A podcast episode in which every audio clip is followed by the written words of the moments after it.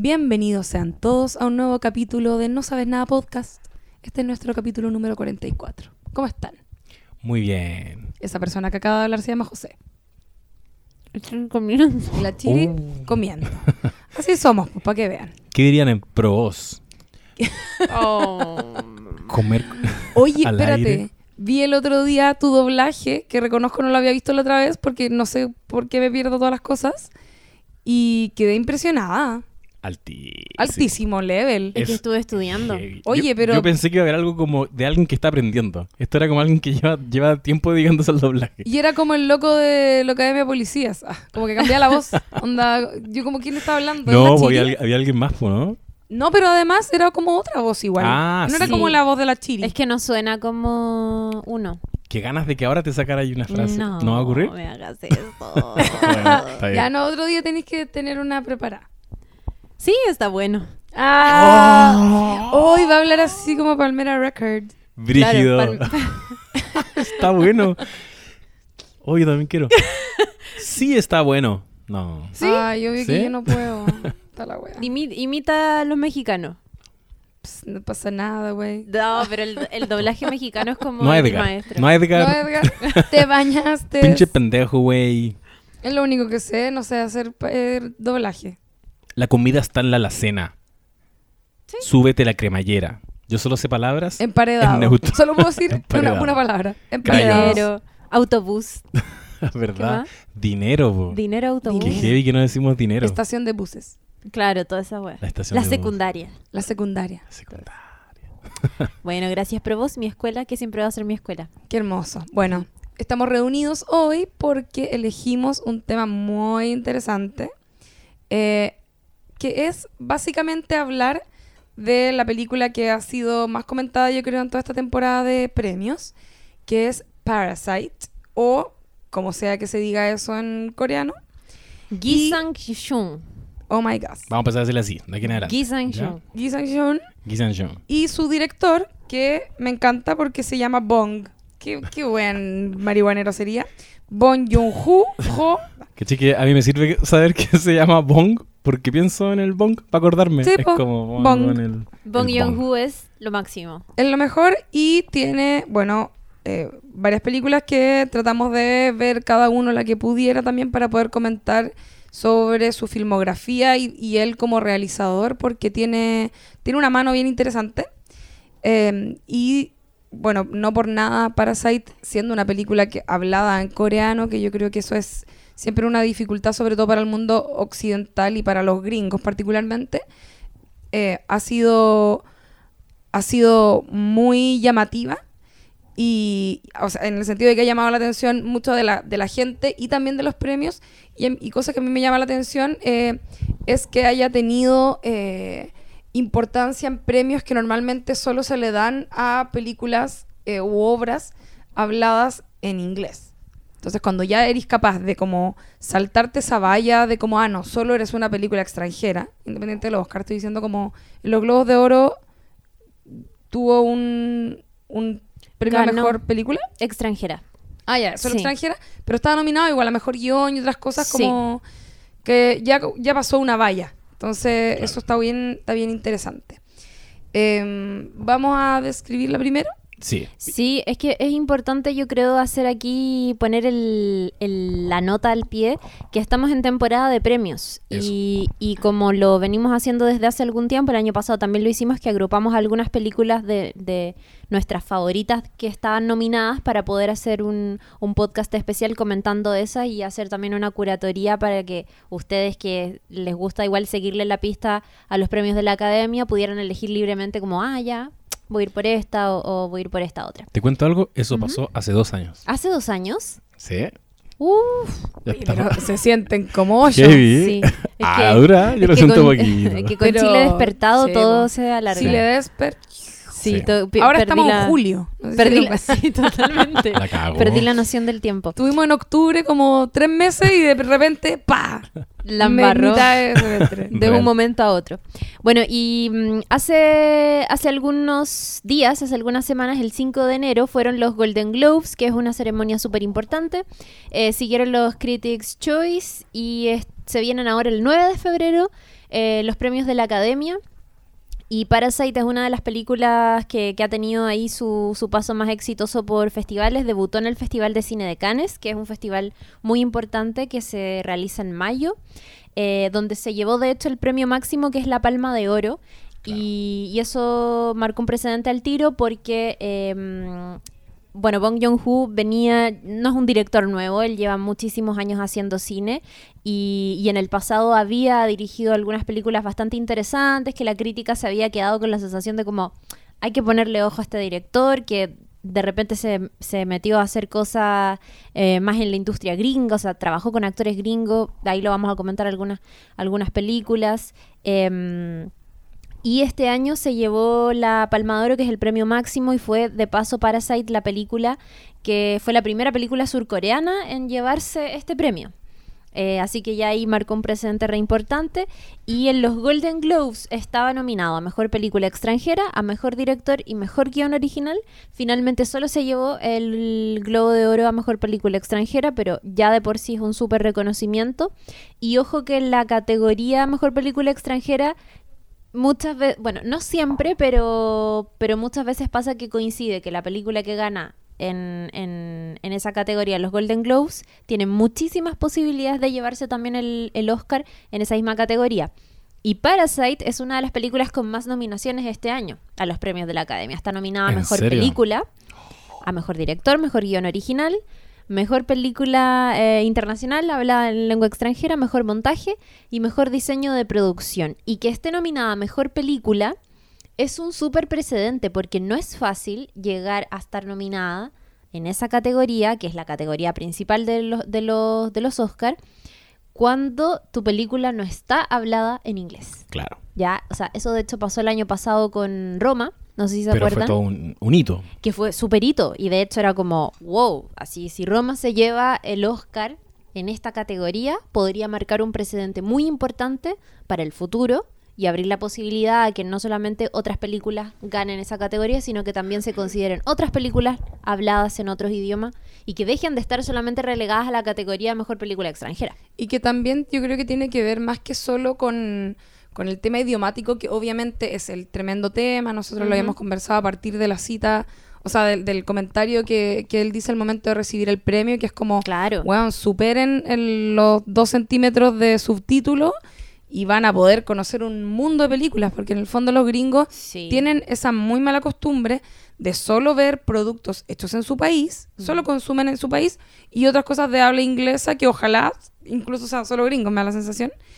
Eh, y todo lo demás eh, lo obvían, es como que no existiera Sí. y de hecho tienden, creo que lo conversamos, no sé si fue aquí mismo, eh, tiene esta tendencia como a, hacer los remakes, que son una hueá horrorosa, porque le ponen esa mano gringa que tiene una forma de escribirse y una forma de ponerse en escena que es, es muy propia de ellos, pero que es muy artificial, como que cuando repites constantemente la misma fórmula, pierde un poco el alma. Oye, ¿por qué no decía eso? Como me acuerdo cuando era más, joven, habla mucho de las películas con alma, que es como la identidad finalmente, quizás que puede Sí. tener una, una obra, ¿cachai?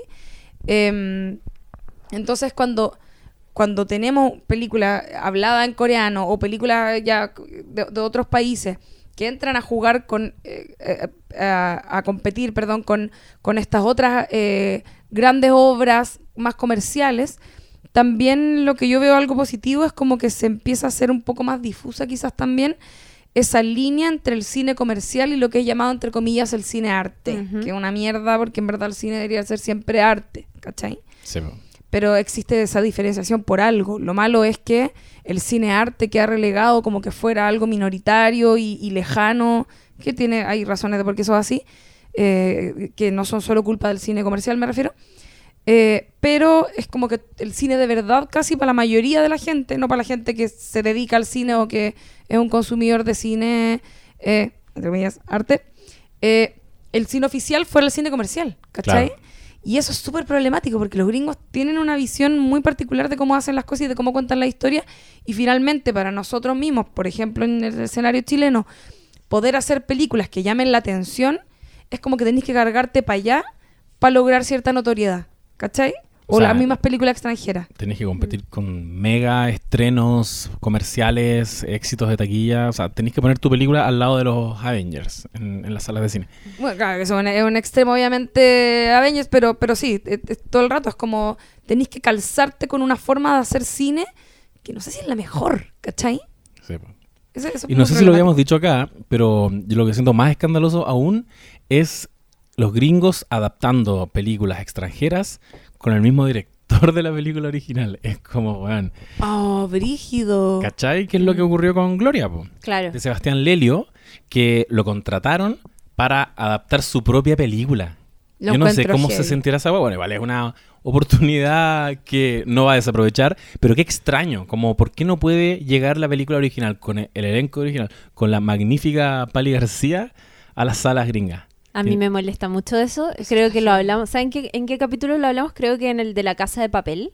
Cuando hablábamos de los comentarios que tenía el tráiler de eh, Money Heist como en YouTube y era como, ¡oh! ¡Qué gran serie! Como los gringos súper sorprendidos de que se hiciera una gran serie fuera de su industria. Y gran serie porque se parecía a las de ellos. Y claro, y gran serie, y en verdad, obvio que hay muchísimas otras que son mejores también, pero no las cacháis porque estáis muy encerrado en tu propio país, no sé. Em, pero claro, y, y hablábamos también del caso del secreto de sus ojos, que también la adaptaron con Julia Roberts, Sí. y era como, la Ay, no la he Argentina, es ma- visto. la Argentina es maravillosa, ¿por qué queréis adaptar una...? No. Yo creo que les No. molesta el idioma raro Sí, po. porque no saben leer o no sé qué chucha. Es y la que la gente no sea hacerlo. café. Que la gente sea café igual es un tema, yo creo, para ellos. Como que, ¿me cachai? Como que eh, es distinto ver personas que ellos sienten quizás tan lejanas a sí mismos, como de tercer mundo me refiero, a eso me refiero con café, Em, a ver gente como uno, ¿cachai? Como, Sí, como ellos, ¿cachai? Sí, no, sí, me hace mucho sentido. Y el tema de no leer subtítulos es fundamental, si esa cuestión es cultural. Nosotros nacimos y supimos que las películas se ven o con subtítulos o se ven dobladas. Exacto. O mira, o de repente puede que sea en español. Pero eso ya es más raro, porque Claro. significa que estoy viendo una película chilena, una película española. O latina. Pero sabes que las películas son gringas, por lo tanto las vas a ver con doblaje o subtítulos y eso existe y no lo cuestionamos. Chao. Entonces de Sí. repente a esta altura del partido le va a decir un gringo que tiene 40 años y nunca ha mirado hacia abajo durante la película. Todo el tiempo está muy compenetrado escuchando las voces. Ahora dile, no, tenéis que leer subtítulos. Es, una, es un trabajo de formación de audiencias, ¿cachai? Que tenéis que empezarlo de- desde cero. Claro. Y que, y que yo creo que los gringos tienen eso en todas sus vidas. Como que piensa todas las como aparatos electrónicos que no necesitáis realmente. Sí. Como que muy gringo igual, como tostador eléctrico. Bueno, que es bastante útil porque te puedes ir a duchar y dejarlo tostando y no se te quema el pan. Es pero como esas cosas, inser- como que en verdad, como que igual podía hacer el esfuerzo. Sí. Como que muy gringa esa. Yo quería decir películas, eh, por, por lo menos en el ejemplo que tú decís de Gloria, eh, yo creo que yo me sentiría mejor de como ya, ok, háganla de nuevo para ustedes, pero la hago yo por último y me dan plata de pasar, pero Sí, además la hago yo y no, eh, no sé, se pitean, mutilan toda mi, mi obra. Eh, debe ser mejor eso a, por ejemplo, el, el ejemplo que creo que lo habla- estoy segura que hablé esto alguna vez antes acá, pero no, No, sí, importa. este es nuestro tema. Eh, K-Pax. Que, ah, que era el sí. remake de Hombre Mirando al Sudeste, que. Hombre Mirando al Sudeste, una agua hermosa. Y K-Pax es una caca. o la de eh, Cierra sus... Bueno, dije esta weá, estoy segura. Sí, abre sus ojos. abre, abre los ojos. Abre los ojos. de- que la hicieron y se llamaba Vanilla Sky. Sí. La, la hizo Sí, como... sí, que era muy extraño, porque además encima era como Tom Cruise queriendo comerse a Penélope Cruz y como que hizo una película con ella para comérsela, estoy segura. Oh, me hace- Es como, como que fue un, un capricho del... Sebastián Badilla. Se En ma- fin. Se mandó un, Se me mandó un badillazo. En Eh, fin, Rec también y Cuarentena. rari- rarísima toda esa Sí. weá que hacen estos. Bueno. Bueno, Dark la doblaron. No, Ah, ya. no pudieron verla Piola. con... Sí. Por lo Puta menos. que les igual, cuesta. igual tiene buen doblaje en inglés. La otra vez me metí a sapearlo. ¿Sí? Sí. Si tú lo Es que, dices, es que, te creo. es, que es parecido el inglés igual al alemán en, algún, en muchas cosas. Entonces Ah, sí. pasa súper como más piola. No es como que tú estás diciendo nada y el mono está con la O, ¿cachai? Claro. Bueno, bueno, son cosas del doblaje. sí. y, eh, ya, y volviendo un poco a nuestro capítulo, hoy día vamos a hablar entonces de Parasite. Vamos a estar haciendo, hab- hablando también un poco de la obra de Bong Joon-ho, que es su director, que es este mm, de nacionalidad surcoreana que ha hecho varias películas, lleva hartos años ahí dirigiendo diferentes cosas en diferentes géneros y tal, así que vamos a estar conversando sobre eso también y para eso quiero invitar a mi amigo José Manuel Bustamante a que nos haga una pequeña sinopsis de Parasite para refrescar un poco la memoria si es que ya vieron la peli o para que se hagan una idea de, de cómo va o de qué va esto y vamos a hablar con spoilers y eso siempre es bueno establecerlo. Qué bueno Por que si lo acaso. dijiste. Sí, yo también pensaba decirlo porque recuerdo muy bien cuando tú me dijiste que mm, cuando iba a ver esta película me dijiste no leas nada sobre la película. Y no, no escuches nada, no me comentaste, no me adelantaste ni una weá. Y es justamente lo que yo voy a hacer ahora, voy a contarla toda entera. Pero, eh, pero ya saben, así funciona este podcast, es con spoilers. eh, y es una película que tiene giros y tiene ciertas sorpresas desperdigadas eh, durante el largo que están buenas igual y que te van cambiando como lo que tú pensabas de lo que se trataba esta película. Incluso tu estado de ánimo. Sí, 100%. Entonces, eh, un llamado enfático a que si quieren disfrutar de la película de manera purista, no dejen, dejen esto, pueden ponerle pausa Sí. Y luego lo escuchan. Y se van a escuchar el capítulo de la semana pasada que está súper bueno con lo mejor de la década junto a Nicolás Copano. Nuestro último intento por hacer que vean algunas series Sí. que, digámoslo, jamás vamos a comentar en este podcast. No, qué, qué fuerte. no, No. no puedo, no puedo vivir con esa idea. No, sí, no es verdad. es una broma. Interna. Bueno, En entonces empieza a sonar la música de los Sims en modo compras, que tanto le gusta a algunos no sabes nadites. Todavía lo siguen comentando. Oye, me gusta que pongan la música de los Sims. Eh, para comentar de qué se trata eh, brevemente Parasite, esta película de eh, Bong Joon-ho, o Hu, como ya lo mencionamos antes, narra la historia de eh, un clan familiar, de la familia de los eh, Kim, que está compuesta por el papá que se llama Kim Kitaek, por la mamá que se llama eh, Chung Sok, por el hijo que se llama Ki Woo y una hija llamada Ki Heon. ¿Por qué los mencioné? Porque no los voy a mencionar durante el resto del capítulo. Van a ser el papá, la mamá, la, la hija y el hijo. Bueno, tenemos que el hijo de la familia de los Kim. Bueno, primero nos presentan a esta familia que vive en una situación económica bastante precaria. Esa es la primera, el primer upset que nos hacen, que están económicamente muy, muy necesitados. Los vemos buscando wifi eh, dentro de la casa, eh, armando cajitas como la pega fundamental que tienen como fuente de ingresos, eh, súper, súper cagados viviendo en una casita que está como en el subsuelo de la calle, está como bajo el nivel de la calle, eh, todo muy mal y de pronto llega un amigo de uno de los hijos que aparentemente es un amigo que también proviene de otra situación económica, un amigo que tiene educación, por ejemplo, que está en la universidad, y que le dice que él estaba haciéndole clases a una, a una chiquilla de una familia cuica y le pide a él que por favor, mientras él se va de viaje, eh, lo reemplace en estas clases, fundamentalmente por un detalle muy anecdótico que después no lo retoman más, y es que, eh, que quiere que le cuide la mina, quiere que le cuide el ganado. Mientras me voy, porque cuando vuelva la voy a invitar a salir, ¿cachai?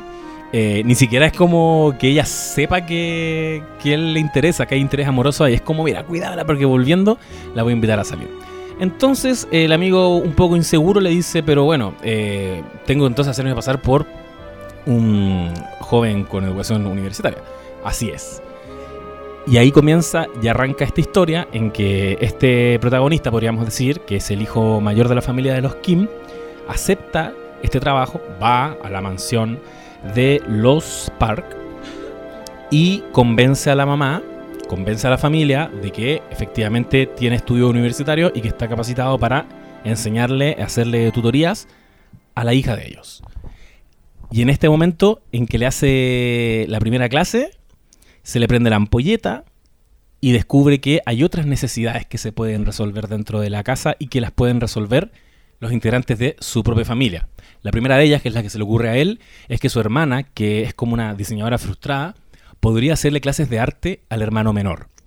Y así empieza a expandirse esta idea hasta el punto en que eh, van a estar todos los integrantes, y aquí ya estamos con los spoilers, pero hacia allá avanza todo el rato la película, van a estar todos los integrantes de la familia Kim cumpliendo algún rol en la familia, en la casa de los Park, que es una familia muy cuica, no lo dije, pero es súper relevante decir que su Es casa, Muy cuica. muy cuica, su casa no tiene nada que ver con la casa que ellos conocen. Millonarios. De hecho, él Sí. tenía... de Frentón. ¿Qué era, Perfecto. qué era lo que hacía el, el papá? Era ¿De la familia? como un emprendedor ¿Era como Valley. empresario? Sí. Ah, era como de tecnología. Como de tecnología. Sí. sí. Y, mm, y uno tiende a creer, y aquí ya esto, eh, empezamos ya quizás a debatir, que de ahí viene Parasite. O sea, es como esta familia, como se convierten en parásitos de los recursos económicos de, eh, de una familia con, con más plata. Eso yo creo que es la lectura lineal que uno le puede hacer al título, porque de ahí están las otras que son las que me gustan más. Mm. Me gusta mucho que la película tenga nombre de película de terror. Sí. Parasite. Sí, es verdad. Por eso me como- dijiste que no leyera nada. Sí. Porque me pasé rollos con eso. Fue Es como, que, bueno, esta ¿sí weá se va a convertir en una weá de zombies.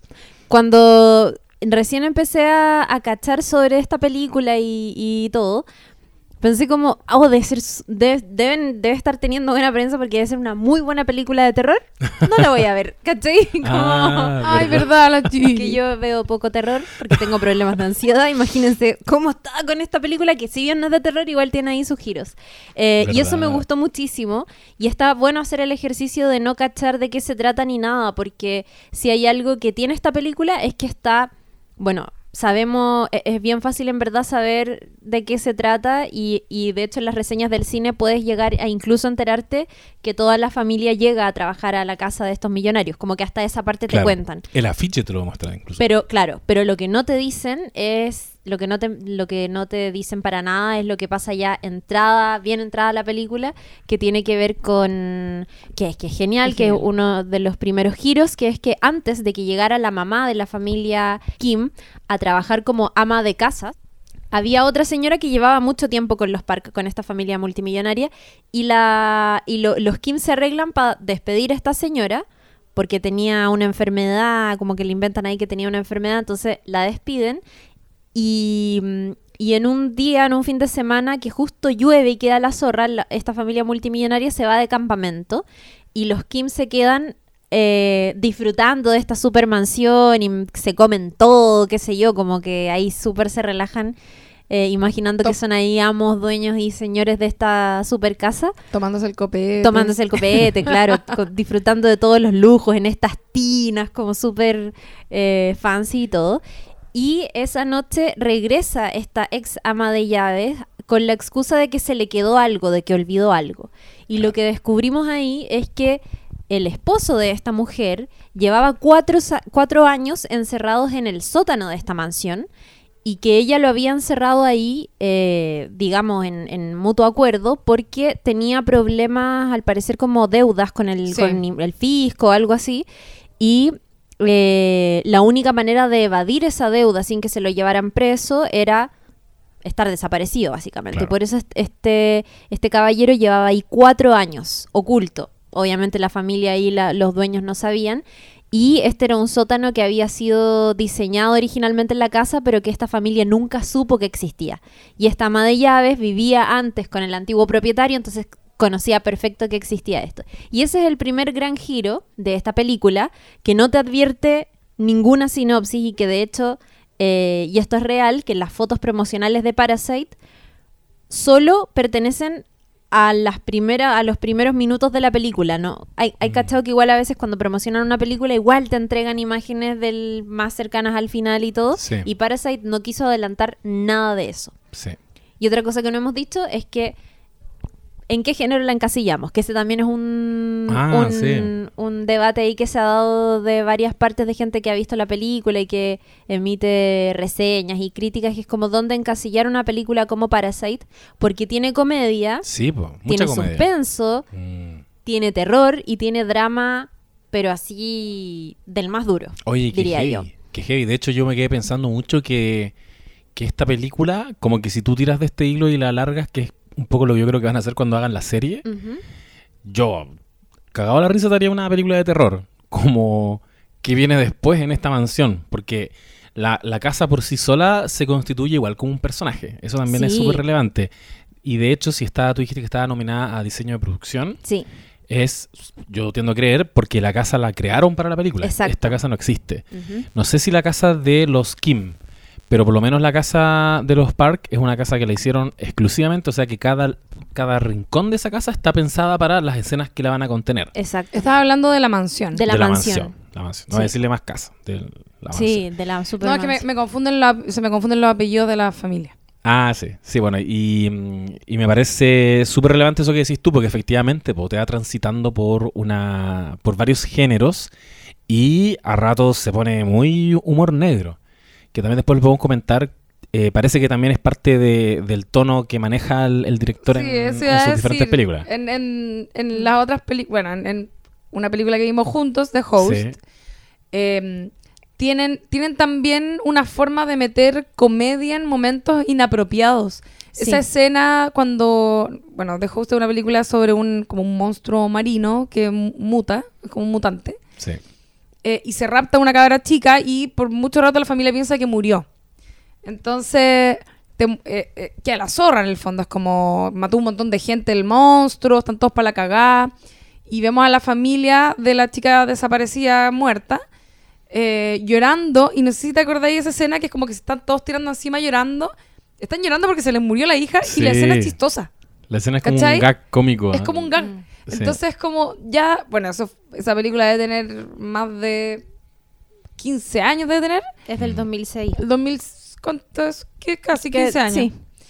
Eh, entonces, a, a lo que voy es como, no sé si estaba tan bien logrado eso en ese momento, pero después de 15 años de tener por lo menos la intención de, de como lle- llevar el tono de la historia de esa forma, ya lo perfeccionáis, pues, ¿cachai? Exacto. Parasite ya está, está perfecto, ¿cachai? Sí.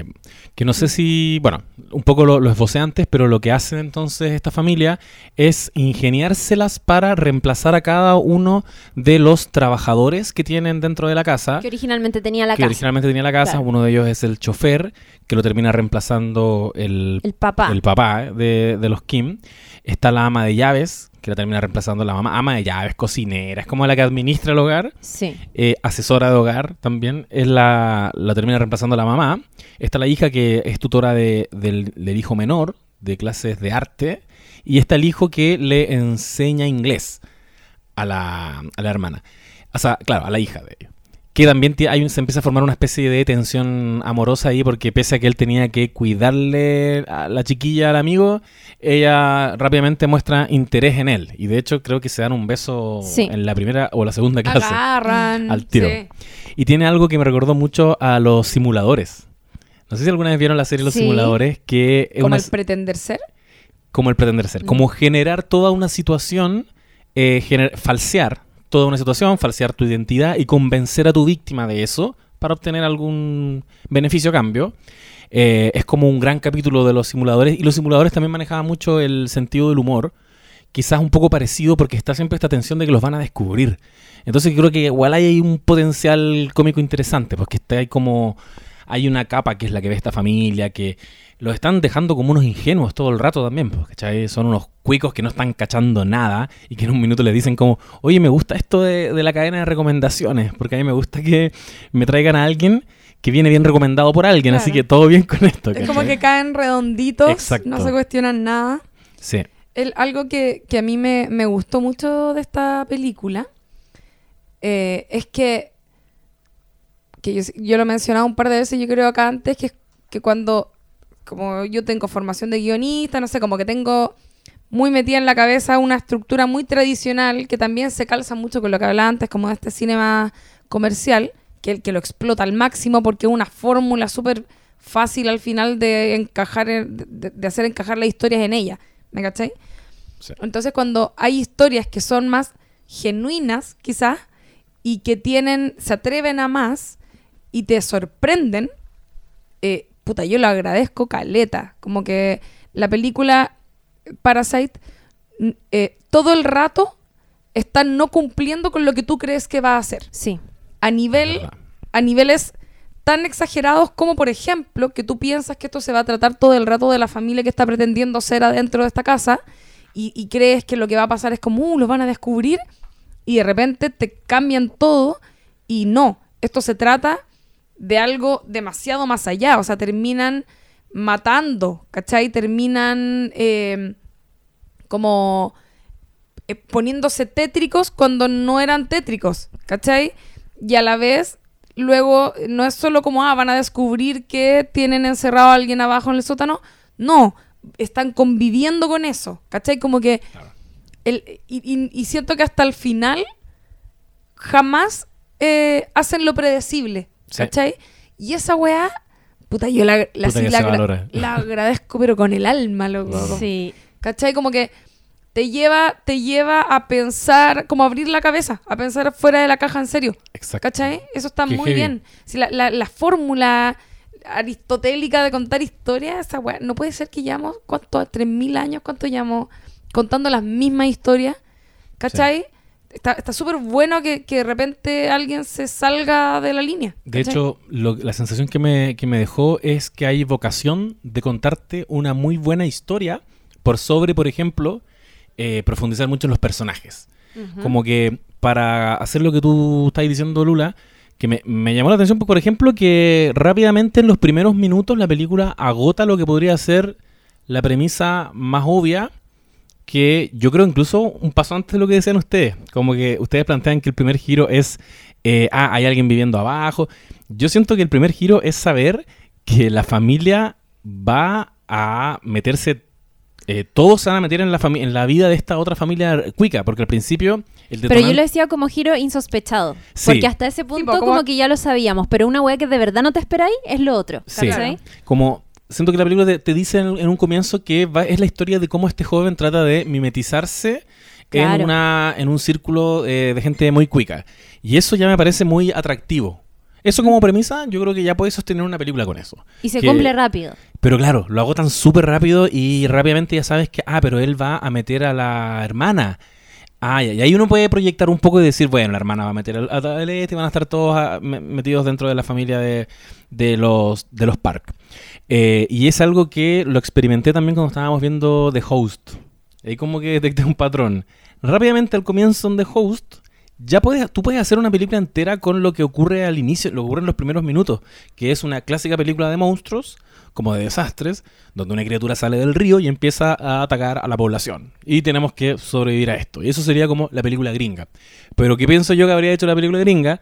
Antes de sacar a este monstruo del río, porque yo no, no me fijé exactamente, pero creo que el monstruo aparece como en los primeros cinco minutos. No, al toque. Es como al tiro. Es al tiro. Eh, yo me imagino que una película gringa te habría, se habría detenido a mostrarte en detalle a cada uno de los personajes que van a cumplir un rol para saber cómo estas habilidades que tiene van a jugar, van a ser importantes después y los dramas que tienen y todo, y todo eso.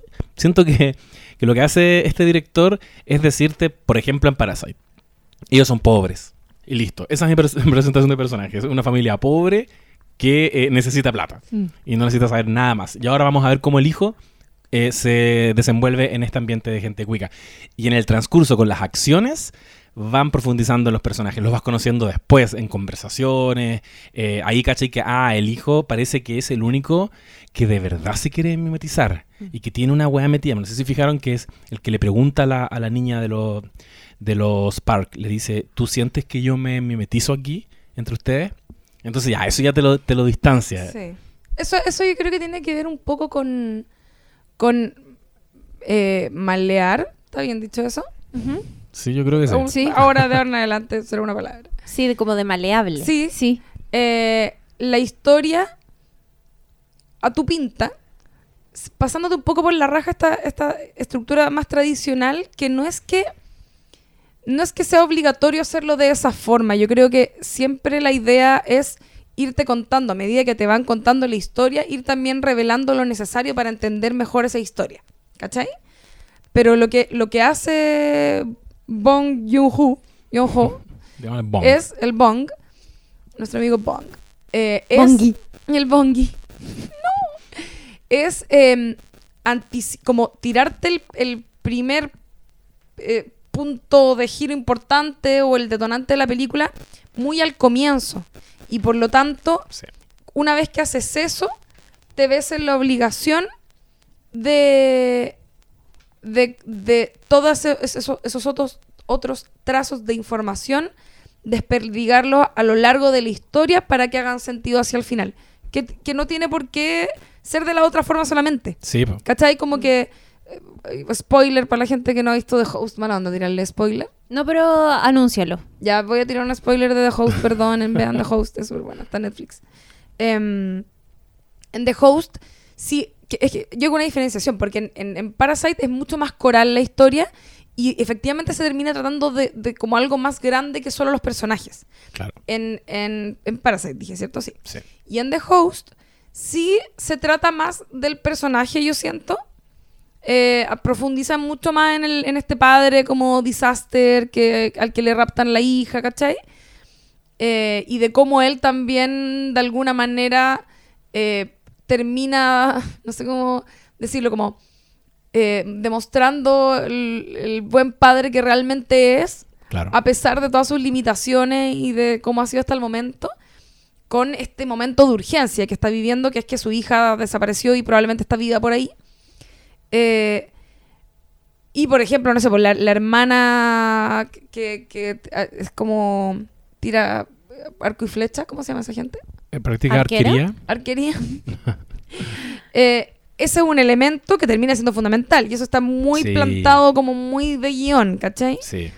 Pero, pero claro, la, la- la historia parte tan al comienzo que no. Solo con haberte tirado ese dato ya tenéis para recogerlo después. Como que no necesitáis plantarlo todo antes de mostrar al monstruo. Es como que la weá se va construyendo en el camino. Y acá también te agotan tan rápido esta historia de los guanes ocupando la casa que ya en esa misma secuencia vais contando cómo son los personajes y si no se va a tratar de eso, de ellos y sus dramas internos, y se va a tratar de algo como que está por sobre ellos, como que no viene al caso nomás, ¿cachai? Mm. Sí. Siento que como que en ese sentido también es limpia. ¿Cachai? Como que no Sí. ensucia con detalles que dan un poco lo mismo. Filo, te lo, te lo cuenta cuando es necesario y después no lo vuelve a retomar. Como por ejemplo lo que contáis tú del amigo, ¿cachai? Del, del amigo que se va y que le dejan cargar a la, a la joven. O la misma relación que tenían estos dos hueones, como que también deja de ser importante, ¿cachai? Y que le deja una piedra también. Le Sí. deja una roca. Eso no lo dijimos. Al comienzo él llega y le da dos cosas importantes. Le da un pituto, ¿Qué pasa con la piedra? una pega.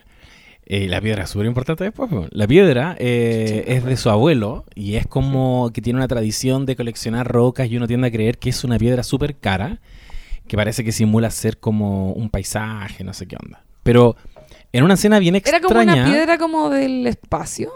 No, no, era, Ah, era como una piedra, punto volcánica. Ah, ya, Como que aquí sacáis una roca de la cordillera y tiene la forma de la cordillera. Ah, ya, ok, ok. Eh, en una escena súper extraña que estaba revisando la entrevista que le hicieron al director y no la, no la sabe explicar tan bien. De hecho, él la reduce solo a que quería tener la atención del público en esto, que es súper raro. Por- Como porque, un McGuffin existe- falso. claro, existe en, en oh, perdón, Corea del Sur, esto de, él decía como que ya, hay una tradición, sí, hay familias que, que por X motivo, como que es, un- es cultural, igual uno podría entenderlo eh, siendo coreano. Pero más allá de eso, no había un motivo fundamental por el que les lleva una piedra. eh, y él dice que igual yo quería tener como la atención del público en, en esta escena tan rara en que no sabes cómo van a reaccionar, porque ¿quién llega con una piedra y la regala? Y además, eh, esta ya es lectura que puede hacer uno, eh, y que me gusta pensarlo así, es como una especie de pistola de Chekhov, porque no sé si cacháis ese recurso que es que si tú pones un arma Sí. en una escena, esa arma tiene que dispararse eventualmente hacia adelante. Eh, el director, eh, nuestro amigo Bong, contaba también en otra entrevista a propósito de, de- de que le decían que es bastante violento tu cine, es como bien, en ese sentido, bien extremo, él decía. Y la respuesta que él daba es, mira, yo lo voy a, graficar con eh, la cultura culinaria. Yo lo que hago es eh, tomar un plato eh, bien picante coreano y lo mezclo con una comida tradicional mexicana, ¿cachai? ¿Por qué dice él? Porque nosotros lo podemos tolerar. En el fondo, lo que él da a entender es que su cine es particularmente violento porque tienen una cultura de consumir películas violentas y, eso es porque, eh, él lo explica de esta manera, porque no hay armas en Corea. Dice, nosotros no tenemos pistolas. Acá los mafiosos usan cuchillos. Dijo, el mismo cuchillo que usáis para cortar un sushi, eh, lo usan los mafiosos. Por lo tanto, todas las escenas, si te fijáis y si te ponías a mirar para atrás películas que has visto coreanas, incluso el mismo director, te vas a encontrar, por ejemplo, el arco de la hermana en The Host. No hay, un, no hay armas, así como teniendo un rol activo. O sea, no, no hay pistolas, ¿cachai? Hay otro elemento que eventualmente va a devenir en un arma mortal. Bueno, Y- en Snowpiercer hay muchas armas, pero eso ya es como más Pero, gringo. pero ojo, que en una cuando ellos deciden sublevarse, la razón por la que lo Sí. hacen es porque, es porque el- descubren que no tienen no tienen balas. balas. Inmediatamente, como a nivel, yo digo, más guionístico, o sacas las armas del juego. Porque quizás está acostumbrado a hacer secuencias más coreografiadas, eh, eh, sin armas, ¿cachai? O sea, sin pistolas, o sea, con gente enfrentándose con cuchillos, con espadas, en fin.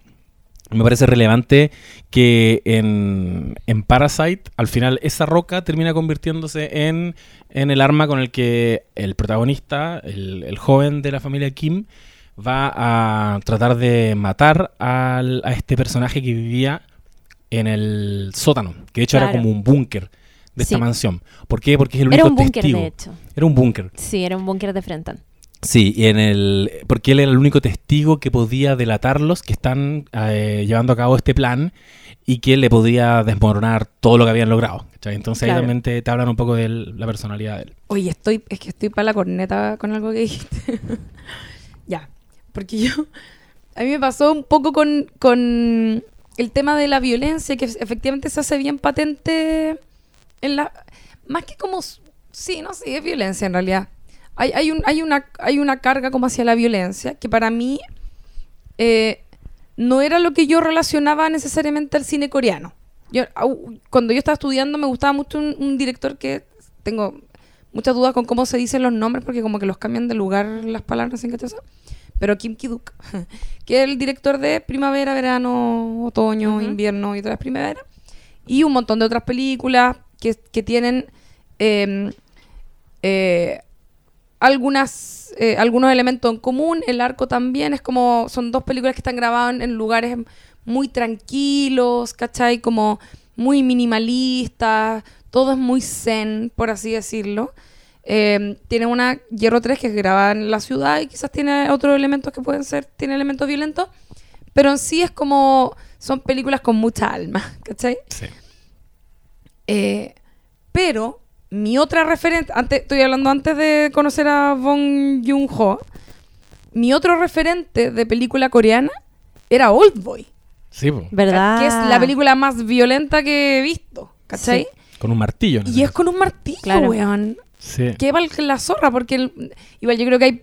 eh, O sea, hay. yo creo que hay pistolas en la, peli- en la película, porque si no... Sí. Yo, yo creo que él, él va, él va quizás a un, desde una perspectiva más cultural. No, no, no, sí. No portamos armas, ¿cachai? Pero me refiero que, que igual tiene todo el sentido del mundo que tenga un martillo. ¿Me entendí? A partir Sí, de lo que estáis diciendo. Como que no tenía idea de ese dato. ¿Cachai? Yo encuentro que es la raja porque como te configura, también a nivel te pone límites creativos. po. Por eso yo le decía a la Chiri, en Snowpiercer eh, está lleno de guardias armados, con, con armas, con metralletas. Pero un momento clave en la película es darse cuenta de que esas metralletas no tienen pistol, no, no tienen No balas, balas, ¿cachai? Entonces de ahí en adelante el resto de la película son secuencias, yo me imagino, como está acostumbrada a dirigirlas a este director. ¿Cachai? Donde alguien se enfrenta con otra cosa en la mano. Y eso igual siento que le da un valor estético a las muertes. Tiendo a creer que, que no sé, quizás narrativamente una- un disparo te resuelve muchas cosas, porque no ves, escuchas el disparo y sabes que alguien murió, o puedes jugar con eso. Escuchas un disparo y, y piensas, alguien murió o no, ¿cachai? Pero, mm, pero un puñal, un martillo, te obliga a Lo enfrentarte, encuentro como heavy. enrostrarte ese momento. Bueno, Hierro 3, que por eso tiene el nombre, no lo matan, pero agreden a una persona que se lo merece mucho con un palo de golf, po, La raja. que, se, que so- tienen ese nombre. Bueno, no sé si en la traducción en español de, de los nombres de los palitos igual, pero en inglés eh, ese es el nombre, ¿cachai? Estaba cachando que en Mother, eh, hay- ¿tú la viste? Sí, pues es con La una mamá piedra. Con una llave también. Ah, y con un... ¿Con una llave? No, quizá- yo no la he visto, así que puedo estar súper equivocado. Si, si me dices que con una piedra, es con una piedra. No me acuerdo. Es que vi una escena donde la mujer le está pegando a un tipo con una llave, como... Bueno, pero no ah, es una con una pistola. llave de... Sí, de- de- Sí, sí, sí. No, tenés, es que tenés toda la razón, como, pero lo encuentro bacán porque siento que hay como... En Chile sí tenemos una tendencia a copiar lo gringo burdamente muchas veces. ¿Cachai? Como para que se parezca a una película de acción. Pero en realidad todos estos elementos que te digo, que, que- que hemos mencionado, que son como muy propios de la historia, que no están sacados del sombrero solo para que sea una historia violenta, eh, son elementos domésticos. ¿Cachai? Sí. Eh, iba a decir además, ahora que dijiste lo de Mother, mira, no me voló la cabeza. Eh, es una buena película, sí, pero no quedé dando. No, quizás sí. Y él después la reposé un poco más y como que me quedo dando vueltas, pero no es, de esas- no es como Parasite que Que queda al, hablando. al toque queda ahí. ¿Cachai? Sí. Es, es un poco más sencilla. Se trata de, de, de una. Es de una madre trabajadora eh, que tiene un hijo que debe ser. Ya debe tener mayoría de edad. Y tiene alguna especie como de retraso. No sé cuál es la palabra políticamente correcta. Tampoco lo sé. Eh, y el- lo acusan de un crimen, de un crimen que ella cree que él no cometió y que al parecer él no cometió.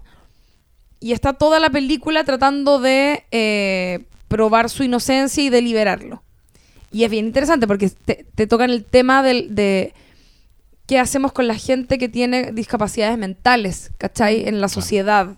En Que- Memories of Murder también acusan originalmente a un niño con... ¿Qué con- Memories of Murder? Es otra película... ¿De él? Sí. Ah, de, de nuestro Bongi. ¿Y anterior? Es 2003. Sí. Ah, ya. 2003, sí. Ya, esto trata de eso. Me, y es que me, me quedó la duda de que quizás, eh, porque a veces cuando las personas hacen una obra, pero te- son muy precarios en ese momento, y era buena, como que después la tratáis de hacer de nuevo, pero mejor. ¿Cachai? Ah. Eh, pero bueno.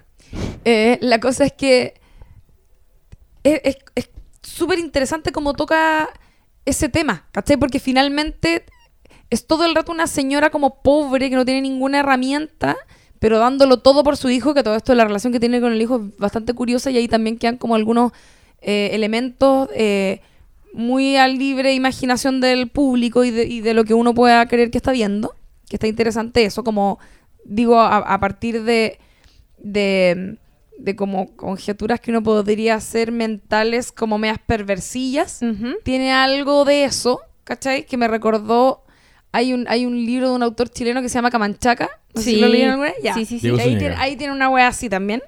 Bueno, ahí, ahí es explícito, pero, me pero como que a mí me lo recordó un poco, como esta, esta relación tan simbiótica entre madre e hijo. Em, y yo pensaba, esta weá podría ser perfectamente una película chilena. Como que la, siento que la, el modelo y el, y el tipo de sociedad que presenta el Bongi, nuestro amigo Bongi, Lo quiero harto todo esto el bongo. eh, es muy similar a la chilena. ¿Cachai? Me- por eso me lamento un poco y volviéndolo a por qué empecé a decir esto, eh, de que aquí tengamos esa tendencia, o teníamos hasta cierto punto, quizás ya no, espero que sea así, de, de tratar de recurrir al elemento como más mainstream de cómo se supone que son las historias, cuando este one se mantiene tan fiel a su identidad, Sí. incluso desde esto que decías tú, de ejercer la violencia con herramientas y elementos eh, cotidianos, ¿cachai? O, ¿Qué es lo que ocurriría? domésticos. Es lo que ocurriría en Chile. Es lo que ocurriría. Y él también hacía un paralelo como con la historia de su país. Como decía que, que ellos han tenido una historia muy violenta Mm. y que su forma de... Ah, bueno, le hicieron una entrevista en Entertainment Weekly que, que yo tiendo a creer que eso fue lo que quiso decir la periodista, pero ella le, le hace una pregunta a propósito del uso de la violencia en Parasite y, y este mm, ejercicio de mezclarlo con algunas cosas de humor y qué sé yo,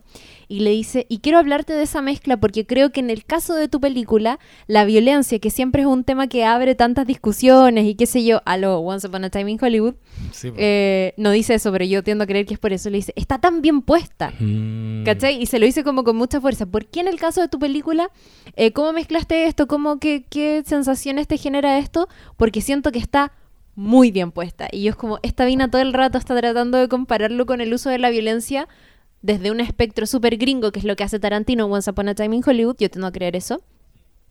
Y su respuesta es bacán, porque él dice que el uso de la violencia eh, en Parasite hacia el final, hacia ese- este final que eh, efectivamente es súper violento y es súper sangriento y es como frenético también. Un poco tarantinesco, un poquito. Sí, también.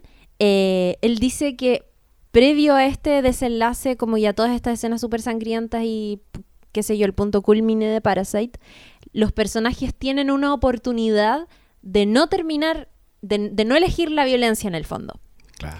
Pero dice que la tristeza de, es- de esos personajes es tanta que ellos no tienen otra posibilidad, ¿cachai? Dice como, ey, claro, tenían la oportunidad de no elegir esos caminos, pero la tristeza y la desazón que tenían estas personas era tanta que no creo que sean personajes que puedan lidiar con esa tristeza, Claro. ¿cachai?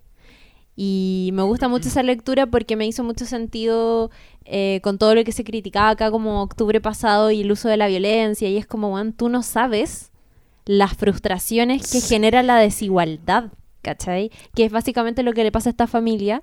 Y aquí ya mm, como que quiero abrir el camino hacia, mm, hacia el tema más social y las diferencias de clase que plantea Parasite.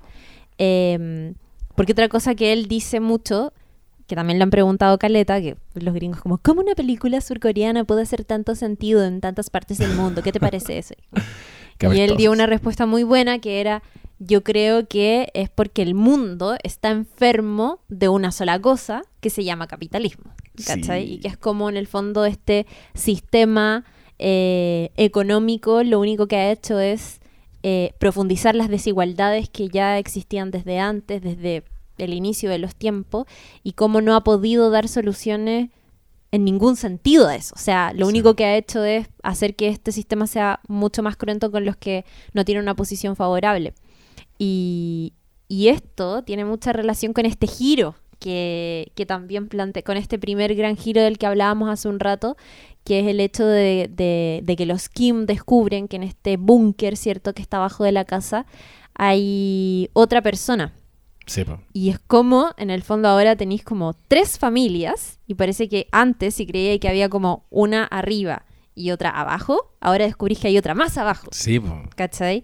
Y como en algún momento está la, la mamá de los Kim, eh, conversa en, algún, en, en alguna escena con la ex ama de casa, y la ex ama de casa le, dice, bueno, pero eh, por favor permitan que mi esposa se siga quedando acá, esto es lo que le pasó, esto es súper triste, y si bien los Kim empatizan con eso, también se sienten, o sea, es como, bueno, lo dejamos libre, por más pobrecito que sea, y nos va a cagar nuestro plan. Sí, como el vínculo familiar, que es un tema súper recurrente en Claro. las películas de... eh, o sea, mencionaste Mother and The Host, ahora en, en Parasite es un tema súper relevante, cómo la, la familia se articula eh, como bloque para Exacto. defenderse de esto, de estas otras amenazas, que me recordó, ¿sabía qué? A. Atlanta, cuando hablamos de ese, de ese capítulo que creo que se llama Crabs in a Barrel, si no me equivoco. Ya. Cuando tienen un, le eh, Darius le tira a Aaron un rollo sobre que los negros no se pueden equivocar, Ah, sí. no podemos cometer errores y que Claro. Paperboy no, no quiere que tú, Aaron, cometas errores en él, porque no se puede dar ese lujo. Es un lujo que no se pueden dar los negros. Eh, y luego, en otra escena, eh, Paperboy hace crecer ese discurso y le dice, en realidad, nosotros nos- no nos protegemos tanto como negros, nos protegemos como familia. Cuando se, hacen los locos con que este le metió la pistola a otro negro en el bolso y lo meten en un cacho. Siento que ocurre algo parecido cuando se encuentran con esta otra familia con quienes podrían empatizar o tener un grado de solidaridad de clase, a lo que apela de hecho ella, la ama de llaves, le dice, nosotros también somos pobres, Claro. eh, también somos los de abajo y, y eventualmente eso no va a ser relevante porque igual somos pobres, pero también alguno de los dos tiene que salir adelante, ¿cachai? Y nos tenemos que sacar los ojos entre nosotros, pero alguno tiene que sobrevivir. Y recién se activa una suerte de solidaridad de clase eh, en un momento que lo encontré, en el clímax, que es maravilloso, pero también súper desolador, cuando aparece el, este personaje que vivía debajo del- de la casa, que es el, el esposo de la ama de llaves, y con esta rabia y este resentimiento que tú estabas mencionando antes, que lo hemos visto estos meses en las calles, y ya llega un punto en que se los trata de pitear a todos, incluidos a los, a los Kim. Lo matan. y Matan al... a él, al, al victimario, digamos, al, Claro. al que vivía debajo de la casa, lo, lo matan y el, el papá de la familia de los, de los Kim eh, tiene las llaves del auto. Y el otro, el cuico, el de la familia de los eh, Park, le dice, pásame las llaves, pásame las llaves, como, oye, preocupémonos de salvar a mi familia. Él está preocupado de su hija, pero le dice como, pásame las llaves, tíramelas. Y él Ah. como que se las va a tirar, y de hecho se las tira, y el cadáver de el otro sujeto que vivía debajo de la casa eh, se da vuelta y cubre las llaves cuando el papá de la familia de los Park trata de sacar las llaves hace un gesto de hediondez como que hace como puff que hediondo está Que lo mencionan eso. Me ha gustado, olor. eso me ha y, gustado y le hace Mucho. sentido al, al papá nuestro querido no sé cómo de la familia de los Kim el patriarca y El único actor coreano. el único actor coreano que está como en El Darín todos de los Corea. proyectos El- El, el- sí.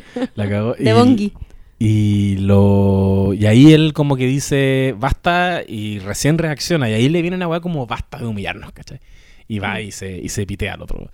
Sí. Y paga las consecuencias de eso también. Igual antes entre las eh, esposas hay una conversación que está bien rígida también porque eh, esta ama de llaves le dice, por favor, no nos, no, no, no nos delaten, permitan que, que mi esposo siga quedándose acá, somos pobres igual que ustedes.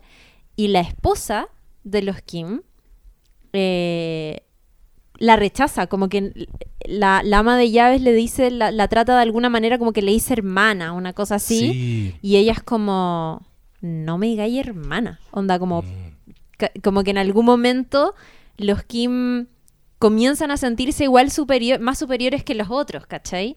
Y Sí. ella como que lo rechaza y es como, ¿cómo nosotros vamos a estar incluso a la altura de estos hueones que están con todo este, que están en el fondo parasitando acá en el, en el búnker, ¿cachai? Sí, po. Eh, sí, lo del olor me gustó muchísimo.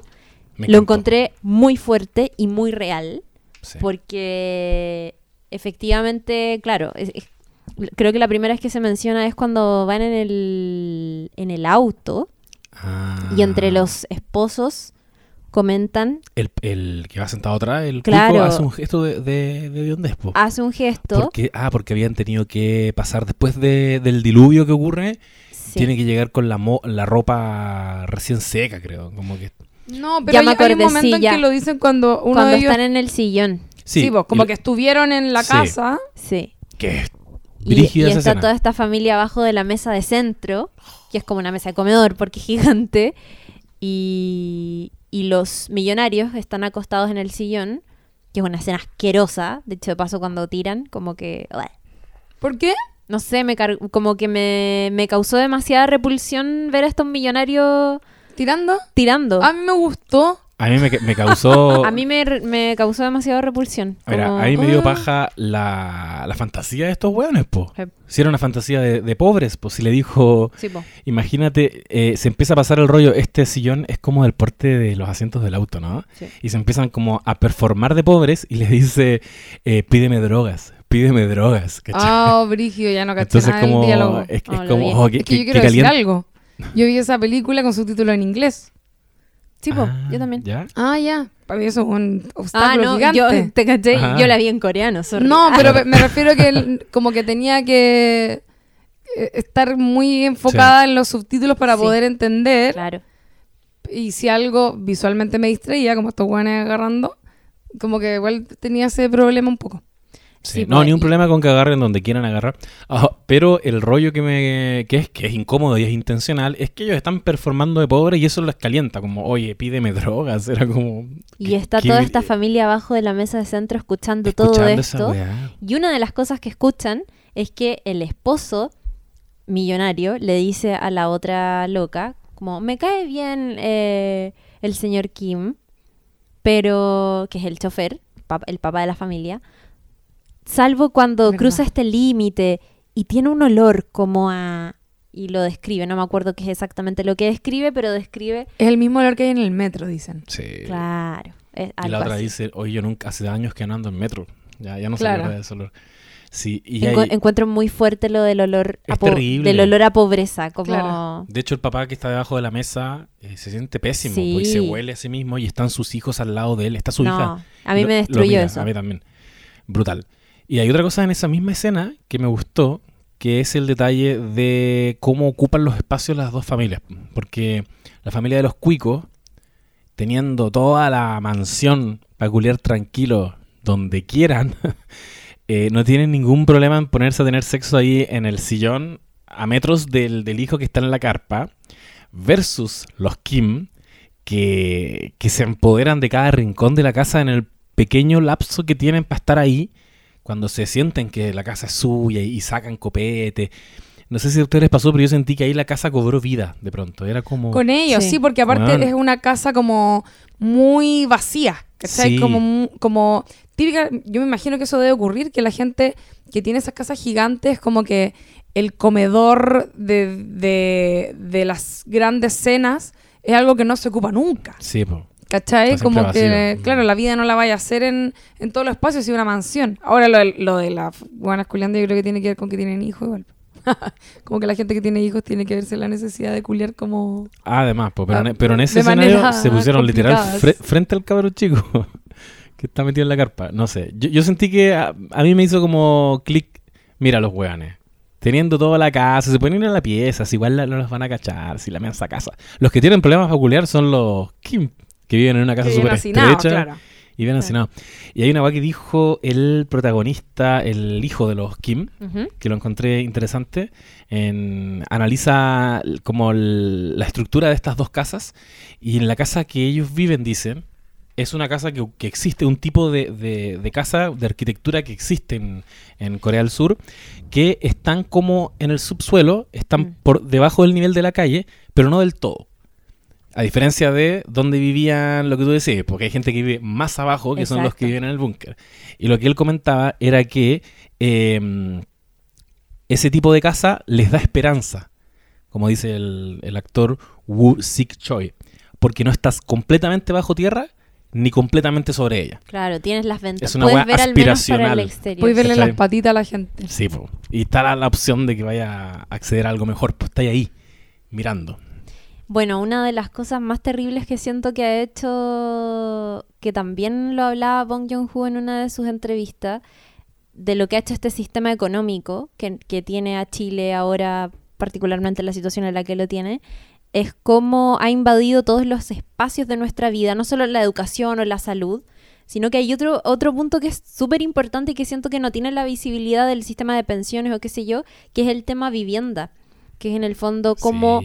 Por ejemplo, acá en Chile, de hecho, si tú pensáis cómo han subido los precios de las casas o de los arriendos y cómo cada vez las casas que se hacen son más pequeñas.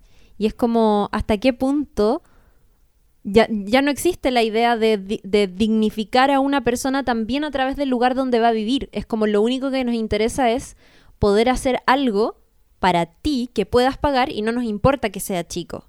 Sí. Necesitamos que lo puedas pagar y filo. Va a ser más chico, pero, ¿cachai? Por eso también tenemos esto, esto. Bueno, en, en Chile no existe lo que existe en, en Corea como lo describías tú, no a ese nivel.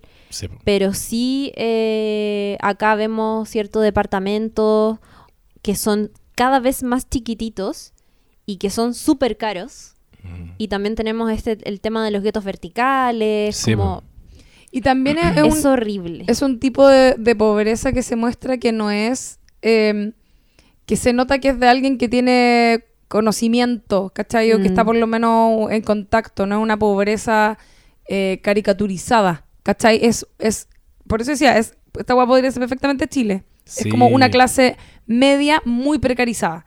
Como, Sí. que, como que tienen ciertos elementos seguramente para poder calificar como clase media quizás, Sí, po. pero en realidad no, ¿cachai? Es pobreza. Sí, por eso me gusta mucho que eso te, te releva la idea de la oportunidad como algo que no tienen ellos versus las familias cuicas, que lo, expre- lo expresa muy bien el cabro, el mayor de la familia de los Kim, cuando falsifican el título y le dice al papá, tómatelo como que estoy imprimiéndolo antes de tiempo, ¿cachai? Sí. Porque en el fondo tiene todas las herramientas para sacar un título universitario, pero lo único que no tiene es la oportunidad. Claro. Entonces se toman esta aventura como una oportunidad para... ¿Qué es eso? Es como, bueno, al menos dame la oportunidad, al menos como nivelemos la cancha. Ponme en la misma situación que estos cuicos culiados Claro. para demostrar que puedo ser profesional y mi hermana igual la pintan como una loca súper inteligente. Sí. Que podría haber sido una gran diseñadora. Y tampoco lo va a hacer porque eh, no, no existen las oportunidades. Y. Ah, y lo que decís tú, Chiri, sobre bueno, la situación de hacinamiento y los guetos verticales. Hay, hay un profe de la FAU que de hecho criticó Caleta, hizo una columna criticando esta serie eh, de Netflix de Marie Kondo. Maricondo, sí. Marie Kondo, porque él plantea que en el fondo ese tipo de, de- de series o de, o de documentales te fomentan la idea de que tú tienes que vivir con poquitas cosas Naturalizan la idea, ¿Cachai? claro. Para poder vivir, acomodarte a lugares más pequeños. po. Sí. Y él dice como cero. Aparte que también fomenta como esta idea de desechar las cosas. Como desastre de lo que no estés usando. Yo ni siquiera lo vi. Pero leí la columna de este profe y, y me hizo caleta de sentido. Es como loco. En el fondo están haciendo eso, ¿cachai? Están naturalizando la idea de que tenéis que ajustarte con poquitas cosas. ¿Para qué necesitáis muebles, cachai? Porque Yo no creo- caben en el departamento. Bueno, yo tengo que hacerlo. Yo utilizo Maricondo, debo decir. Pero es que ahí. Doblo las poleritas en tres y medio y luego en cuatro y luego... No, llena este lugar Qué de hermoso. cosas. Es que no, pero yo, creo que tiene que ver con, con- O sea, al final es como se juntan factores que, que, que no, no tienen sentido. En- ¿Por qué? Porque efectivamente los las viviendas son cada vez más pequeñas, pero a la vez te venden mierda todos los días, mierda nueva, ¿cachai? Desde todos los plásticos y, y, todas las, no sé, los regalos, como la idea de las festividades creadas para consumir y que, ah, no sé, yo siento que la gente también, ahora algo fue algo que nos cuestionamos a partir de, de que estalló Chile y todo, eh, de, de, por ejemplo, los regalos de Navidad, ¿no es cierto? Sí. Eh, Claro. Fue una, na- no, no sé cómo, cómo lo hicieron ustedes, yo, me- tú- Se abrió el debate. yo transparenté a mi familia que no iba a hacer regalos, por ejemplo, ¿cachai? Como no voy a hacer regalos, no me hagan regalos. No quiero ir a comprar regalos, creo que no es el momento, no sé. Como que siento que, que algo que nos estamos cuestionando ahora a partir de como un evento, ¿cachai? Que, que, te, que te obliga a cuestionarte ese tipo de cosas, pero en la vida normalmente eso no se hace. Entonces, claro, pasa que la gente que no tiene necesariamente el dinero para poder acceder a una casa espaciosa, sí tiene dinero para comprar el montón de chiches que te venden.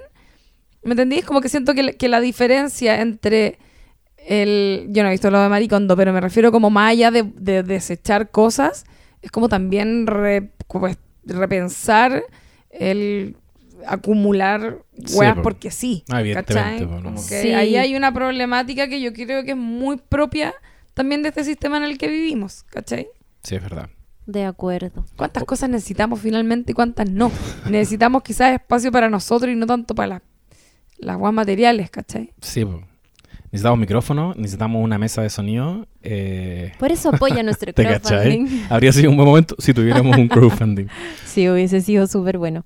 Em, Yo quería, así como ya por último, mi, mi última intervención, que, que yo antes les preguntaba eh, sobre Parasite, ¿quién es el parásito en esta película? La lectura obvia que hace uno es que es una familia pobre eh, viviendo a costas de esta estafa que le hace a una familia más rica.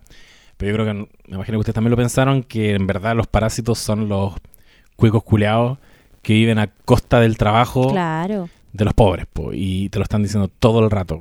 El buen que lo tiene que trasladar para todos lados en auto, la mujer que es incapaz de lavar la loza tiene que tener a la ama de llaves, que no puede cocinarse su ramen porque necesita también a la ama de llaves. Absolutamente inoperantes. Y ahí quiero citar al quiero citar al quiero citar a alguien, porque eh, una auditora nuestra, Melissa, es muy fanática de, de este pintor. Y él lo dijo hace mucho tiempo. Dijo qué pintor? de Diego Rivera. Tampoco cancelado por, al- por algunos, pero, pero por otro- otros no. Algu- algunos lo reivindican. Que, mm, Desde lo social Claro. tiene sus luces. Ah. Sí. Qui- Sí. quizás machito de izquierda, pero por, por Dios que instaló, instaló buenos discursos, como por ejemplo, cuando dijo que son las voces del obrero rudo lo que puede darles mi laúd, es el canto sordo que duro que se escapa de la multitud. Ya la masa obrera y campesina sacudióse el yugo que sufría, ya quemó la cizaña maligna del burgués opresor que tenía, Por cumplir del obrero los planes, no se vale que nadie se raje. Se les dice a ricos y holgazanes, el que quiera comer, que trabaje. Claro. Diego Rivera. Dedicado a bueno. los parásitos, que son los cuicos. En esta película y, y en Chile y en todos lados. Es verdad. Oye, Parasite no lo habíamos dicho, pero fue rodada en 77 días. Y el desenlace, eh, todo este, este gran giro y que en, en el fondo es cómo iba a cerrar esta historia, porque no sé si lo decimos, cómo cierra la historia. Sí, Sí, yo creo que a esta no. altura. Bueno, después de que ocurre todo este final sangriento que describía el José hace un ratito, sucede que el papá de los Kim, que a- además quiero hablar aquí de Song Kang-ho, que es el actor, que además es un actor que siempre trabaja con Bong Joon-ho, trabaja en Snowpiercer y en Memories of Murder también sale, sale como en sus películas, es El- su gran... el, el padre, Sí. El Luis sí. Ñeco de... el protagonista de The Host. Que, que es tremendo actor, es tremendo actor. Yo creo que, bueno, así... Sí. Es increíble su interpretación en Parasite. Él es finalmente el que se queda viviendo en este búnker. Y con el tiempo la familia de los Kim se va, ¿cierto? Eh, la hermana de los Kim muere. El, el hermano es, a- es acusado de fraude, de estafa, de un montón de cosas. Y el que se queda viviendo en este búnker, que es el, el papá, que era el chofer de esta familia multimillonaria, el papá de los padre de familia de los Kim. Y Pero que nadie lo sabe. Y que en un claro. momento de- ah, desapareció nada más. desapareció nada más y la- obviamente que la justicia lo anda buscando porque él cometió un crimen y su hijo tiene una corazonada y escala un cerrito desde el que se ve esta mansión y descubre que su papá le está hablando en eh, Código código, Morse. Verdad. Eso es muy heavy igual. Sí. Hay una especie de fantasía hacia el final de la película en que vemos sí. que este hijo le escribe una carta a su papá y le dice eh, básicamente como voy a estudiar, me voy a sacar la mierda para poder ser una persona pudiente en el futuro y poder comprar esa casa y hacer que tú finalmente veas la luz del, del día, la luz del sol. Y eso lo vamos viendo. Sí. Y es una especie de ilusión porque tú decís como, ah, ya, ok. Como que en algún momento hay una, una especie de esperanza de que eso sea real. Yo lo pensé todo el rato. Pero según lo que te ha contado la película, sabemos que son personas que no van a poder salir, o sea, Sí. salir de, su de la situación en la que están, porque hay una estructura social que es mucho más grande que eso, que no lo va a permitir. O sea, sería, hubiese sido muy raro que la película terminara con eso, pero hay una especie de luz de esperanza. Y lo que sucede al final es que Al final lo que vemos es el... Él, él lo, lo transparenta, dice... Lo vemos a él sentado en la realidad con la que empezó la película, en la misma casa de siempre. Claro. Y dice, y hasta que eso pase, aquí estamos básicamente, como intentándolo. Es desolador y, y me recordó mucho a los clásicos mitos de finales falsos del anime. Hay cachai que es como. Oliver Atom siempre estuvo postrado, ¿cachai? sí, Como que tuvimos todo una... sucedía en su imaginación. Sí, todo sucedió en su imaginación. Como que experimenté ese mini engaño. Porque yo igual me lo compré. Dije, oye, esto escaló súper rápido. Pero bueno, ya sabéis que no voy a cuestionarlo. Lo logró, estudió, ya filo. Mm. Si la película quiere terminar así, bacán. Y, y es emocionante igual ver al papá salir de, de ese hoyo Es súper y emocionante. abrazar al hijo. y la cámara se aleja y vemos un plano general y ellos se, se ven como chiquititos al fondo. Corte y él está donde siempre, terminando la carta. Oh. No. Es más terrible aún, o sea, como más, más, más emotivo aún, porque en el fondo no te habéis mamado al viejo viviendo en el sótano por mucho tiempo Sí, cuando lo veis salir. No existe esa elipsis. ¿Cachai? Claro, entonces como cuando cuando te das cuenta que en realidad no, sí, ahí Sí, es muy heavy. Bueno, Bong Joon-ho dijo sobre el final es bastante cruel y triste, pero pensé que era real y honesto con el público. Ustedes saben y yo sé y todos sabemos que este niño jamás va a poder comprar esa casa. Exacto. Simplemente sentí que la franqueza era la correcta para esta película a pesar de que es triste. Oh, pobrecito. Real.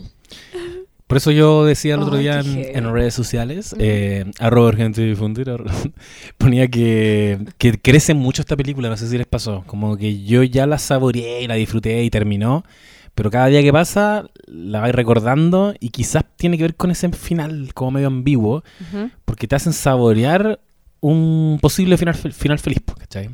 Y como te lo quitan y la película termina y créditos, uno queda como, oh, Es que era- es mucho peor, para mí lo hace que mucho peor. de otra manera, yo creo. sí. Sí, pero para mí que, que exista Sí, esa po. especie de ilusión lo- y, y después el golpe de la realidad lo hace mucho peor. Sí. Solo lo hace más cruda y por eso es tan buena. A mí me encanta, me encanta mucho el trabajo de Bong Joon-ho, de verdad como lo, lo aplaudo y me encantaría que se ganara que rompiera de una vez por todas. Yo sé que los, yo sé que la Lula opina que los Oscars valen mierda. Yo hasta cierto punto también lo creo. Porque ya está bueno ya, ¿cachai? Como Es que sería... loco, Y, ¿qué y- sería fantástico. Y yo creo firmemente que de todas las películas que están nominadas en la categoría principal, Parasite es la que merece ganar. Y ojalá Mm. ganara. No sé si eso finalmente suceda. Pienso que capaz que premien a Tarantino porque hashtag gringos. Pero creo que es una de las mejores películas del 2019 y que por Dios que hay que verla. Y no lo dije en su momento, pero Snowpiercer es otra película de Bong Joon-ho que dentro de toda su filmografía es una película que también explora este tema de, de la, de la desigualdad social, de la desigual- del, del tema lucha de clases específicamente, pero desde la ciencia ficción. Es una película que de hecho está realizada en un contexto que, que, es- que es más gringo, de hecho está protagonizada por Chris Evans, eh, sale también la Tilda Swinton, Octavia Spencer, sale Ed Harris también. Sí. Eh, pero em, tiene también este super actor que, que hablaba recién, que es Song Kang-ho. También sale en esta película, entonces es una mezcla media gringa coreana, pero que estaba bien interesante. Al José no le gustó tanto. ¿A ti no te gustó tanto? ¿O más o Te dije eso, si te dije eso, entonces no me gustó tanto. Ya, es que no, es que, no- es no que estoy parece segura que si me dijiste eso. la estoy masticando todavía. Ah, sí, sí me acuerdo. Yo, yo creo que cuando la vi me quedé con una sensación de que, a ver, era como un poquito más panfletera. Es como más obvio el, el discurso. Tienes un tren donde la Sí. clase Es más que es baja... muy explícita, sí. po, y los esclavos están al fondo, en el último vagón, y quieren llegar a tomarse el tren y, y tomarse el poder y matarlos a todos, ¿cachai? Claro.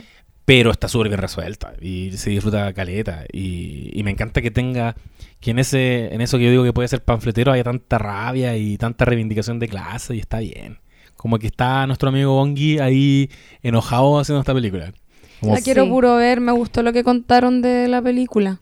Bueno, Sí. así como en Parasite ocurre que esta diferencia de clases está dada por, por los lugares donde viven estas familias, en Snowpiercer es un tren, porque sucede como en un futuro donde el, el calentamiento global dejó la zorra en el planeta y, y hay un super tren, un expreso que recorre todo el mundo eh, una vez al año, o sea, que está todo el, el año recorriendo di- diferentes partes del mundo y que es un tremendo tren que tiene a las personas que se salvaron en el fondo de esta super catástrofe ambiental y de hecho todo el mundo está cubierto de nieve, están como nieve, nieve se así. congeló el planeta. Exacto.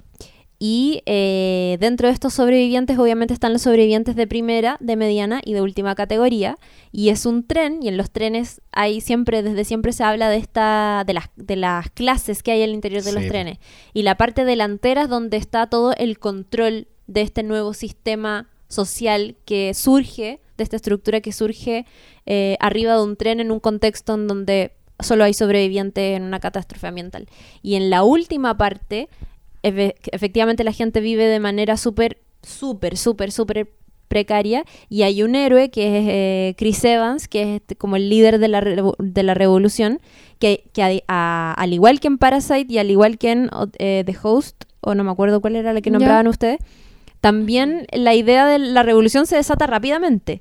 De Sí, hecho, lo, lo que vemos en la película es cómo la revolución va avanzando y cómo a medida que ellos van avanzando para llegar a la parte delantera del tren, que es donde está el poder, si controlas eso, controlas todo, van descubriendo, van pasando como diferentes etapas.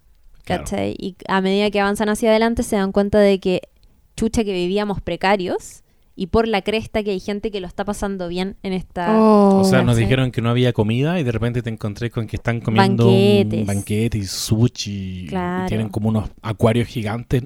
como siempre ha sido en realidad. ¿eh? Como siempre ha sido, si ese es el rollo. Es como, no, no hay plata para esto. siempre no, sabéis que había. Exacto. Sí, y de hecho, bueno, un poquito más quizás antoja- antojadizo, pero, pero siento que en estas tres películas que son las que más hemos mencionado, The Host, Snowpiercer y obviamente en, en Parasite, también es, es muy gráfica la idea de los que están arriba versus los que están debajo. Claro. Y lo, y lo hacen también así de visual, ¿cachai? Como en Parasite, vivir en el subsuelo, vivir en un búnker o vivir en esta casa que está bajo el nivel del- de la calle. En The Host esta criatura que se mueve por las alcantarillas y que secuestra a la gente y se la lleva a las alcantarillas. Y este es un spoiler para quienes se aventuren a ver después Snowpiercer. Pero... Eh, Yo no la he visto, no soy mala onda. uh, No, pero dale, me voy a tapar los oídos. en serio, tápatelo. Ya. Esto te lo voy a decir a ti, Chiri. Ya. Tápate los oídos, ya. Voy a hablar un poco más despacio. Puedes, puedes decir la la la la la la la Sí, la, la por mientras. Ya. Ay, eh, los, los niños... Sí, los niños que están debajo weón. Manejando el motor No, paloyo. con Mario, ¿no? Ya. Sí. Abajo, arriba, misma metáfora. Sí, totalmente. Ya, ya Lula. Es heavy, ¿o ¿no? Oh, qué lata no haber visto la película. Qué lata no Sí. haber visto Son un La, la voy a ver. Oye, pero es que pasemos el dato. Hay como tres películas de Bongi en, en Netflix. Está Muy buen punto. The Host, está Okja, que yo la vi el otro día. Debo reconocer que me aburrí muchísimo. No me gusta. y está Snowpiercer, que la quiero ver ahora. ¿Está en Netflix? Sí, Snowpiercer, ¿estáis segura? Sí. Yo, la, yo la vi en Amazon. En mi Netflix no la encontré. Ah, En entonces quizás mentí. Pero, Estoy segura. pero Okja es de Netflix, así Sí, que... Sí. ¿Por qué no te gustó Okja? eh, ya. Tuve que lidiar con las expectativas, como siempre. Es. Estaba haciendo fenómeno Netflix, entonces igual iba como... "Guau". Y la encontré un poquito más naif, como bastante infantil. Es que se trata de una niña igual, porque pues, se, su trata, se trata de una niña. Y, y ¿sabéis qué? Ahora, luego de haber visto más películas de este director, me produce una sensación, como me produce una suspicacia. Como que le hubieran dicho a él, oye, tú soy coreano. oye, tú que soy coreano. Porque para películas No de es- acción dramática, No está Snowpiercer en Ah, Netflix. mentí. Ya era como broma. que tenemos a... Pero estuvo en algún momento. tenemos otros directores. Entonces tú hazte una weá que sea así como, como bien asiática. que sea como un poquito estudio Ghibli. Porque básicamente la película es como. Es como Totoro o Okja. No sé si. Y es fome igual. Yo la encontré fome, siendo bien honesta. ¿Sí? No me me, acuerdo. me distraje, la dejé La encontré pescar. manipuladora emocionalmente. Me emocioné, obvio que me emocioné, pero como que no me gusta cuando te, te llevan tan obviamente a, ese, a esa emoción. No sé, po, si es una película ecológica y pro animales, animalista, eh, ¿por qué tienes que crear una criatura especialmente eh, tierna y adorable para eh, entregar tu discurso en contra de la industria alimentaria? ¿Por qué no puede Ah, ser un claro. chanchito, cachai? Si existen animales que no son Okja y que están siendo maltratados, ¿cachai? ¿Por qué tienes claro. que crear Es especialmente... Yo igual Mother la dejó recom- recomendada. Insisto, no es una weá como, oh, conchetumare. Porque, o sea, comparado con Parasite o con The Host, insisto. Pero es buena, es súper buena. Y tiene además un tratamiento. Bueno, es que podría ser una película chilena.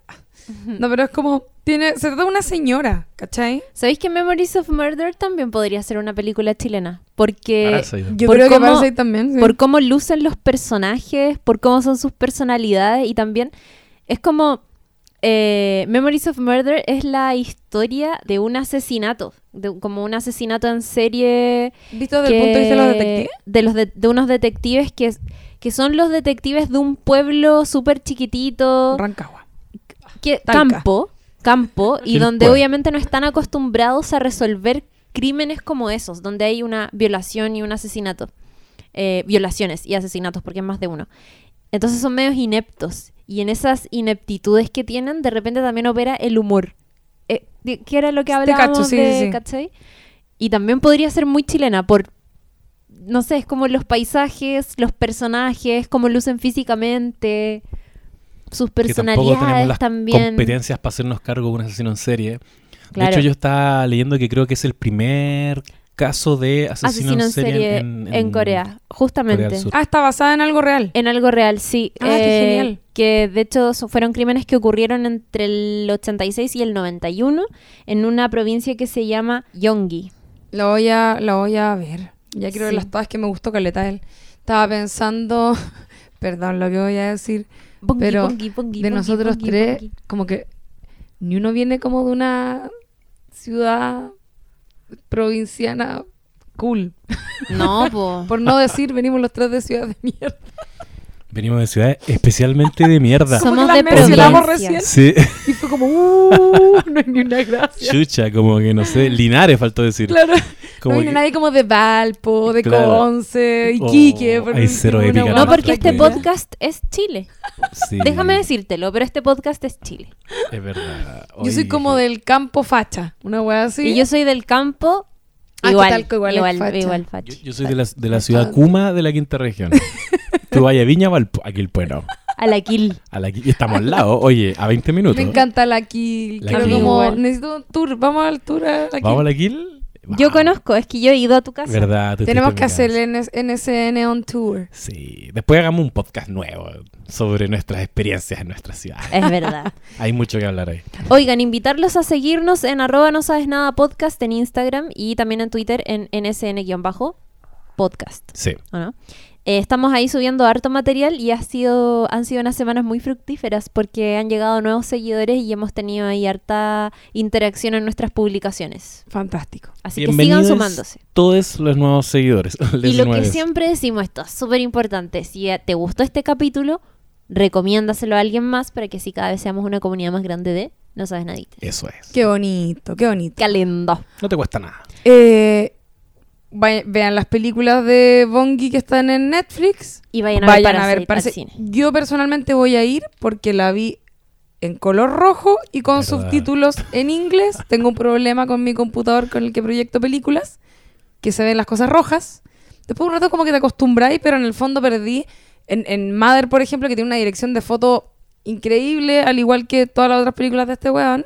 eh, puta, te perdís un montón de detalles, de colores y cosas bonitas a partir de que se ve rojo. Sí. Así que voy a ir a verla al cine. Yo vi The Host, la vi de roja. La, la viste en mi casa Sí. roja. Me gustaría repetírmela. Sí, en colores. que- No, yo, yo la voy a ir a ver al cine cuando la estrenen. Muy bien. Eh, hemos llegado entonces al final de este episodio número 44, Cuatro. dedicado a Parasite y también a- al trabajo de Bong Joon-ho. Esperamos que le vaya muy bien el próximo 9 de febrero en los, cuando se celebren los premios de la Academia. Eh, y solo recordar que está nominada a Mejor Película, Mejor Director, Mejor Guión Original, Mejor Película Internacional, Mejor Montaje y Mejor Diseño de Producción. Así que está ahí con seis nominaciones. Es bastante Sí. importante. Yo espero realmente que le vaya bien, sobre todo, ¿sabéis por qué? Porque quiero verlo hablar en esa ceremonia. Sí. La ¿O cago no? que sí. Sí, que se tire que su rollo. Atentos. Oye, y vamos a seguir haciendo capítulos sobre las películas de los Oscar, así que también avancen con eso. Yo ya tengo mis favoritas, así que voy a proponerlas. Y pueden revisar las que ya hemos hecho, como por ejemplo El Irlandés, eh, Marriage, Story. Joker, Once Upon a Joker. Time in Hollywood. Once Upon a Time in Hollywood. Si Oye, súper avanzados. Sí, nos faltan pocas. Love it. Bacán. Así que CBN. Eso, amigos. Eh, un abrazo y nos estamos escuchando en un próximo capítulo. Oye, espérense. Ah. Habían nuevos auditores. ¿Ah, Yo sí? soy Lula Almeida. Arroba Lula la del barrio si me quieren buscar en redes sociales. Yo me llamo Claudia Cayo y me pueden encontrar como Chirimoy Alegre en Instagram. Yo soy José Manuel Bustamante Castro y me encuentran como Buena Pic en Instagram y Urgente Difundir en Twitter. Eso. Eso. Que les vaya muy bien. Adiós. Ahora sí, adiós. Chao.